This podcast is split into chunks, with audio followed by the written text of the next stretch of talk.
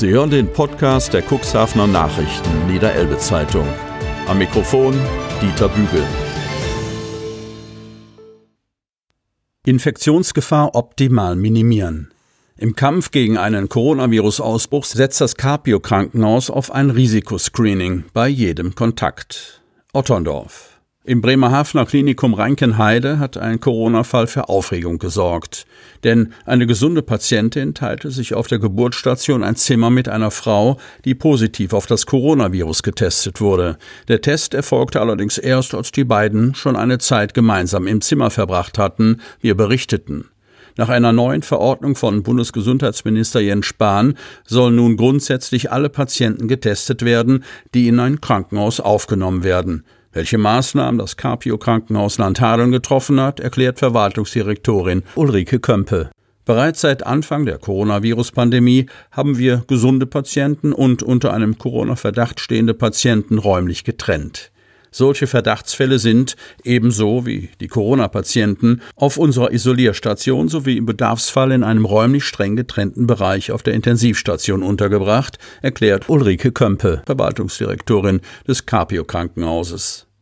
Patienten können die Isolierstation erst dann verlassen, wenn sie symptomfrei und ein negatives Testergebnis aufweisen.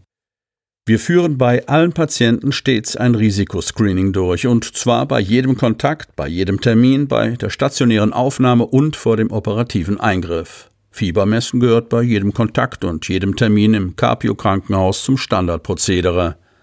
Darüber hinaus haben wir, unabhängig von der Testung, eine Vielzahl von Maßnahmen ergriffen, um das Risiko der Ausbreitung bzw. Ansteckung mit dem Coronavirus zu minimieren, so Ulrike Kömpe.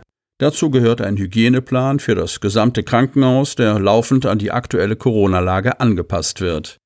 Regeln für das Tragen von persönlicher Schutzausrüstung wurden verschärft und sollen eine größtmögliche Sicherheit für die Patientenversorgung gewährleisten. Zum Schutz der Patienten, Mitarbeiter und Besucher gelten weiterhin strenge Hygienevorschriften wie die Handdesinfektion, das Tragen des Mund-Nasenschutzes und ein Abstand von mindestens eineinhalb Metern zu anderen Personen. Von den rund 120 Verdachtsfällen, die wir seit Beginn der Coronavirus-Pandemie getestet haben, wurden acht Patienten im Carpio-Krankenhaus stationär behandelt. Bislang gab es keine Corona-Fälle unter den Mitarbeitern, erklärt die Verwaltungsdirektorin. Für Besucher des Krankenhauses gilt, sich zu Beginn des Besuchs anzumelden, mit Namen, Anschrift und Telefonnummer, sowie sich beim Verlassen der Klinik wieder abzumelden. Ein Besuch ist für eine Person pro Zimmer für maximal 30 Minuten gestattet. Allerdings dürfen nur Personen ab einem Alter von 16 Jahren einen Patienten besuchen. Ganz wichtig, sollte ein Besucher in den nächsten 14 Tagen nach dem Besuch im Capio-Krankenhaus bei sich eine Coronavirus-Infektion feststellen, ist das Gesundheitsamt über den Besuch dort zu informieren, macht Verwaltungsdirektorin Ulrike Kömpe noch einmal deutlich.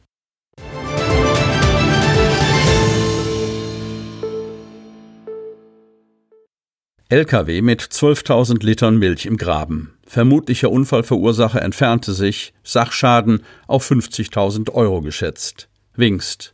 Am Montagabend kippte ein vollbeladener Tanklaster mit 12.000 Litern Milch in der Wingst in einen Straßengraben. Gegen 21.30 Uhr befuhr der 43-jährige Lkw-Fahrer vom deutschen Milchkontor aus Zeven die Straße Vogtding in der Wingst in Richtung Kadenberge, um von einem Bauernhof Milch abzuholen. Zur gleichen Zeit war auf dieser Strecke ein Quadfahrer in Richtung Bahnhofstraße unterwegs. Laut Aussage des Lkw-Fahrers sei der Quadfahrer mittig auf der Fahrbahn ihm entgegengefahren. Um nicht mit dem Quad zu kollidieren, lenkte er seinen Lkw dicht an den Straßenrand. Der Quadfahrer fuhr schnell am Tanklaster vorbei. Der Boden gab nach und der LKW mitsamt leerem Anhänger kippte um und landete im Straßengraben. Ob der Quadfahrer den Unfall bemerkt hat, ist nicht bekannt. Er entfernte sich vom Unfallort. Dem Lkw-Fahrer gelang es unter Mühen, das Fahrerhaus zu verlassen. Er kam mit dem Schrecken davon und blieb unverletzt. Da aus dem Lkw Hydrauliköl auslief, wurde die Feuerwehr Wingst alarmiert. Mit Wannen wurde das Öl aufgefangen und beseitigt. Auch Milch lief aus dem Tankstutzen. Die Straße Vogtding wurde voll gesperrt. Auch aus dem Domdeckel des Lkw lief Milch aus. Ein Tanklastzug aus Zeven wurde angefordert, um die Milch aus dem Tank umzupumpen.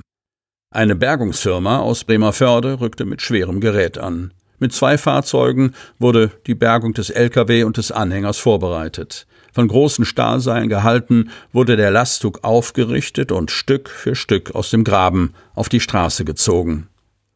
Der geschätzte Sachschaden liegt nach Polizeiinformation bei 50.000 Euro. Gegen zwei Uhr war die Bergung beendet. Da der LKW nicht mehr fahrbereit war, musste er von der Spezialfirma abgeschleppt werden. Die Feuerwehr Wingst reinigte die Fahrbahn mit Bindemitteln und entfernte Schmutz. Gegen 2.45 Uhr verließen die Einsatzkräfte den Unfallort. Wer zu dieser Zeit an Quad in dieser Straße gesehen hat und Angaben machen kann, meldet sich bei der Polizei Hemmoor unter Telefon 04771 6070.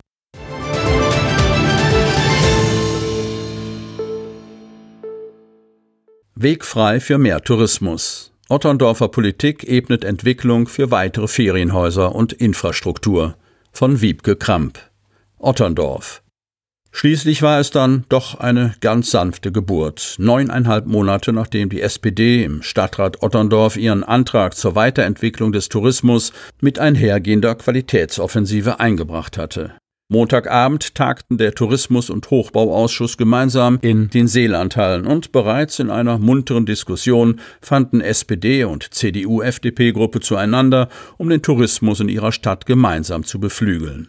Auch CDU und FDP hatten einen Antrag gestellt, der sich inhaltlich allerdings nur in Nuancen unterschied. Deutlich wurde, allen liegt daran, den Tourismus zu stärken und weiter qualitativ zu entwickeln, auf behutsame Weise unter Einbeziehung der Einwohner.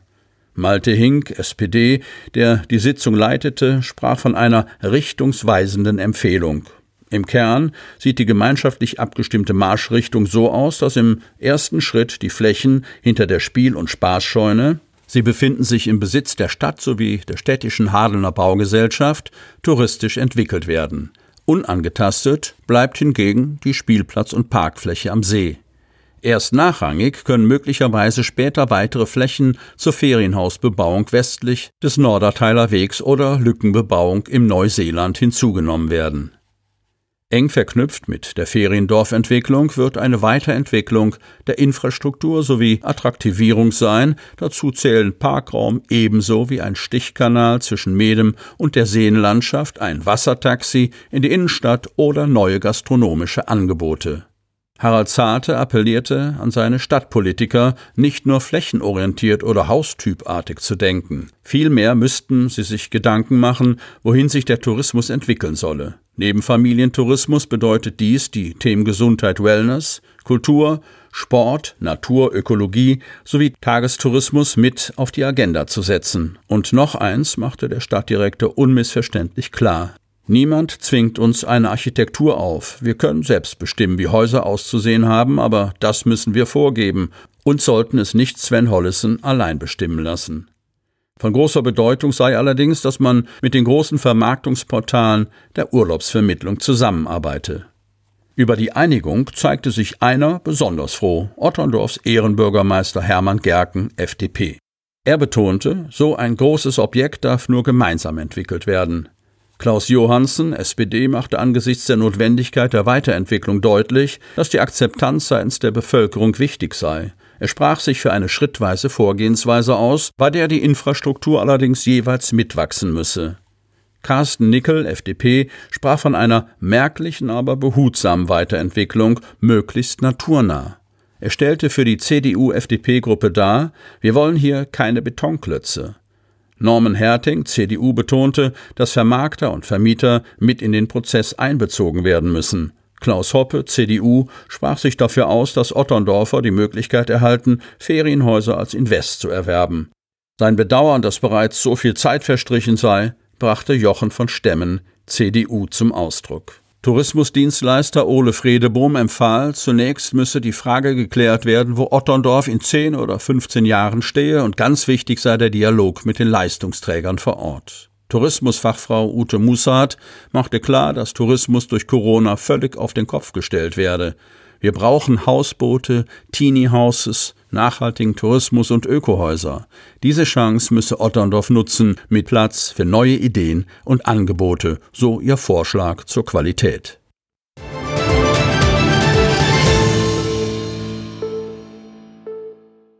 Jugendliche von Exhibitionisten belästigt. Kreis Cuxhaven. Ein Exhibitionist hat sich am Wochenende im Kreis Cuxhaven vor zwei jugendlichen Mädchen sexuell befriedigt und ist anschließend geflüchtet. Wie die Polizei Cuxhaven erst jetzt mitteilte, ereignete sich der Vorfall bereits am vergangenen Sonnabend, 13. Juni. Gegen 15 Uhr waren zwei 14 Jahre alte Jugendliche an der Badestelle des kleinen Hümdorfer Baggersees an der Hümdorfer Straße zu Fuß unterwegs. Plötzlich bemerkten sie, dass sich ein Mann völlig unvermittelt vor ihren Augen an seinem unbekleideten Geschlechtsteil zu schaffen machte. Als eine der beiden Jugendlichen ihr Handy zückte, um den Notruf zu wählen, floh der Mann mit einem schwarzen Darmfahrrad. Der Täter wurde von den Mädchen als etwa 25 bis 30 Jahre alt und circa 1,80 Meter groß beschrieben. Er hatte kurze, auffallend blonde Haare und sprach Deutsch ohne Akzent mit einer tiefen Stimme. Bekleidet war der Mann mit einem schwarzen, bauchfreien, ärmellosen Top, kurzer Jeans und knöchelhohen, dunklen Turnschuhen. Nach Zeugenaussagen soll sich der Täter bereits in den vergangenen Jahren an dem Baggersee aufgehalten haben, ohne dass es jedoch zu ähnlichen Vorfällen gekommen sei. Zeugen, die Hinweise zu dem Täter geben können, wenden sich bitte unter Telefon 04743 9280 an die Polizei Geestland.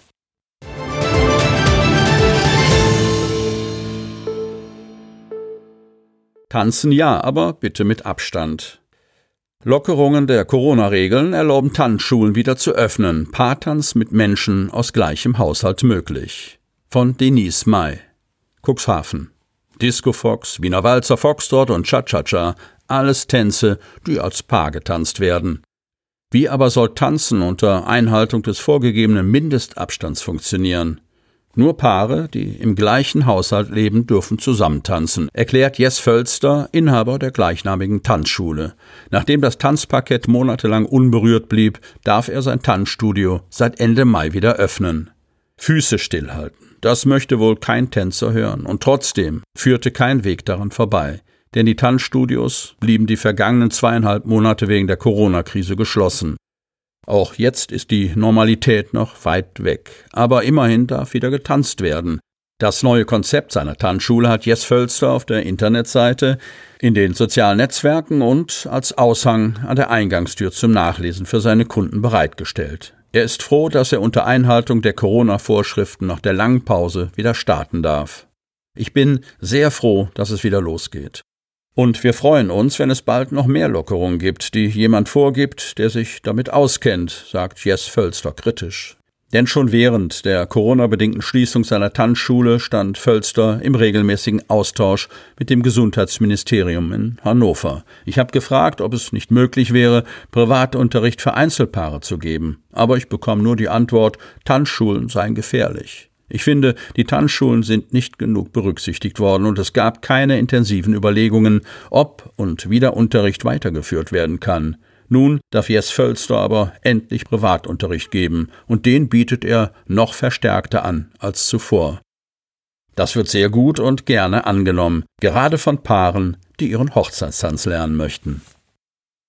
Aber auch allen anderen, die kein Privatunterricht nehmen, ist es wieder gestattet, Disco Fox und Co. zu lernen. Angefangene Kurse werden weitergeführt, neue beginnen, allerdings unter Einhaltung der Corona-Vorgaben. Es dürfen maximal sechs Paare gleichzeitig tanzen und es dürfen nur Paare miteinander tanzen, die aus einem gemeinsamen Haushalt kommen. Außerdem muss ein Abstand von zwei Metern zu den anderen Paaren eingehalten werden, erklärt Völster.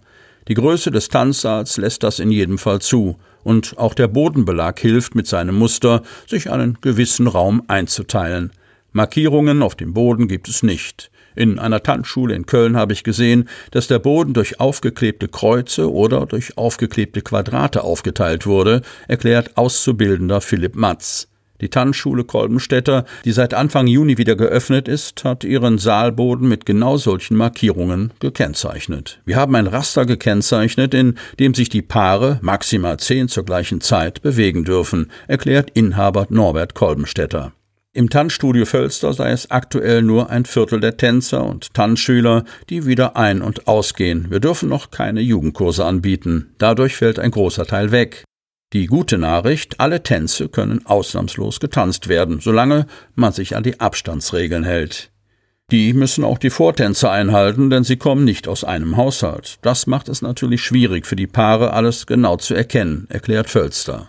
Auch die zeitliche Einteilung der Kurse hat sich verändert. Während der Tanzstunde wird keine, wie sonst üblich, Pause gemacht. Nach der Stunde folgt auch nicht gleich der nächste Tanzkurs. Wir müssen dann erst einmal alles desinfizieren und den Saal ordentlich durchlüften. Eine Mund-Nasen-Bedeckung muss in den Räumlichkeiten des Tanzstudios übrigens nicht getragen werden, aber grundsätzlich gilt für Besucher des Tanzstudios reinkommen, tanzen, rausgehen.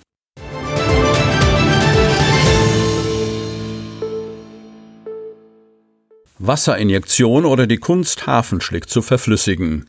Seit elf Jahren hält Enports die Cuxhavener Häfen in Eigenregie sauber. Dazu pumpt die Stäubenhöft riesige Mengen Wasser in den mal festen, mal weichen Hafengrund. Eine Hafenrundfahrt, die nur einem Zweck dient, Sedimente zu vertreiben. Von Thomas Sassen Ernst Voss sitzt in lässiger Haltung im Fahrstand der Stäubenhöft, die Beine auf dem Armaturenbrett, das von zahlreichen Bildschirmen eingerahmt ist. Konzentriert schaut er abwechselnd aus dem Fenster des Steuerhauses und auf die Bildschirme, die ihm die Struktur der Hafensohle genau anzeigen. Das 400 Tonnen schwere Fahrzeug ruckelt in Schrittgeschwindigkeit über den Grund. Grün zeigt die bereits erreichte Solltiefe von acht Metern und Rot die noch nicht ausreichend tiefen Areale an. Sandiger Grund wird in 15 Zentimeter Schritten aufgewühlt, bei Schlick können es bis zu 50 Zentimeter sein.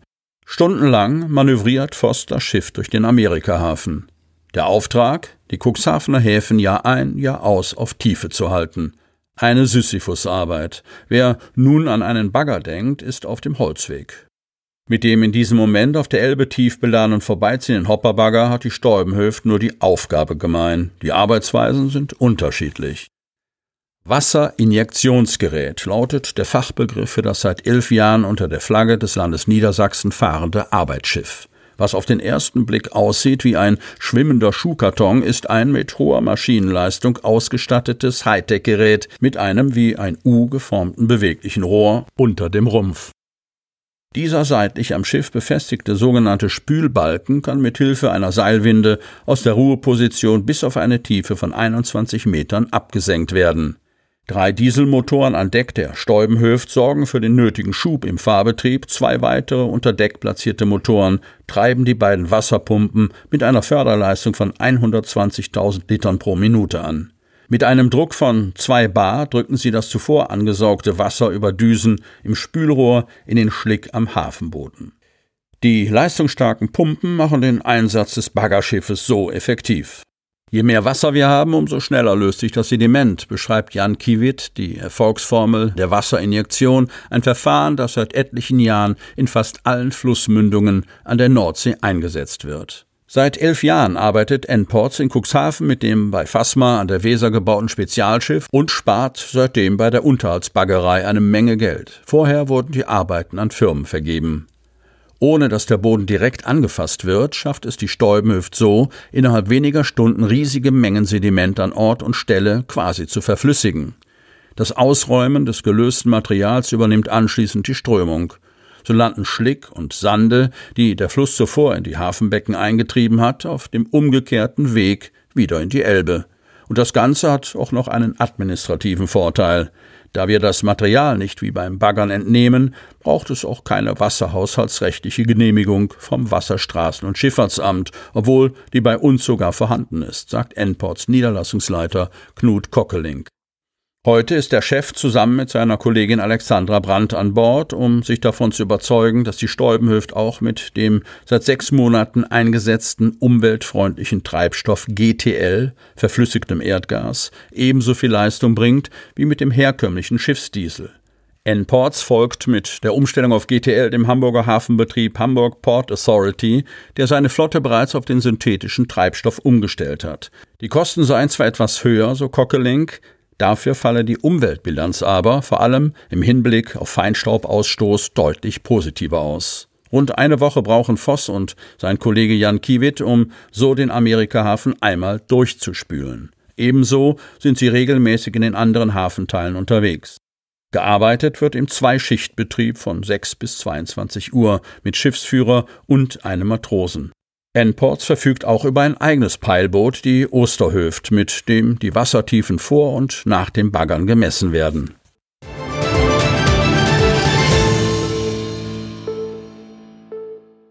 Eine neue Engagementbank am Bahnhof. Autorin und Bürgerbahnhof-Unterstützerin Sonja Wolf hat den Neuerwerb bezahlt. Cuxhaven. Vor dem Bürgerbahnhof Cuxhaven steht nun eine in den bekannten bunten Farben gestrichene Engagementbank. Sonja Wolf hat diese Engagementbank gespendet, konnte aber leider beim Aufstellen nicht dabei sein. Der Standort ist erstmal nur vorübergehend gewählt, erklärt Lars Meinhardt, aktives ehrenamtliches Genossenschaftsmitglied beim Bürgerbahnhof Cuxhaven und Vorstandsmitglied im Verein Lok. Cuxhaven e.V. Ich wünsche mir, dass diese Bank kein Leid erlebt, dass sie lange hält und ihren Zweck erfüllt. Das hatte Sonja Wolfs Stellvertreterin Regina Dürels mit auf den Weg gegeben, zusammen mit einem Foto von sich. Die Cuxhaven-Liebhaberin und Chronistin Sonja Wolf ist auch Genossenschaftsmitglied des Bürgerbahnhofs, stets engagiert für Cuxhaven, seine Geschichte, seine Gegenwart und seine Zukunft. Und für das Heute und Morgen steht dieser schöne Bahnhof ganz besonders. Mögen dort viele Gespräche über Ankunft und Abfahrt, Ankommen und Loslassen stattfinden. Dafür ist ein Bahnhof immer ein idealer Ort, heißt es im Bericht an unsere Zeitung.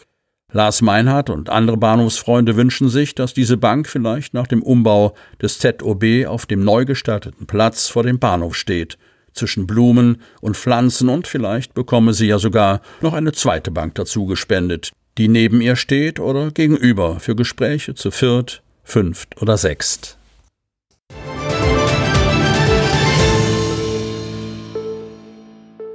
Sie hörten den Podcast der CNV Medien, Redaktionsleitung Ulrich Rode und Christoph Käfer. Produktion Rocket Audio Production.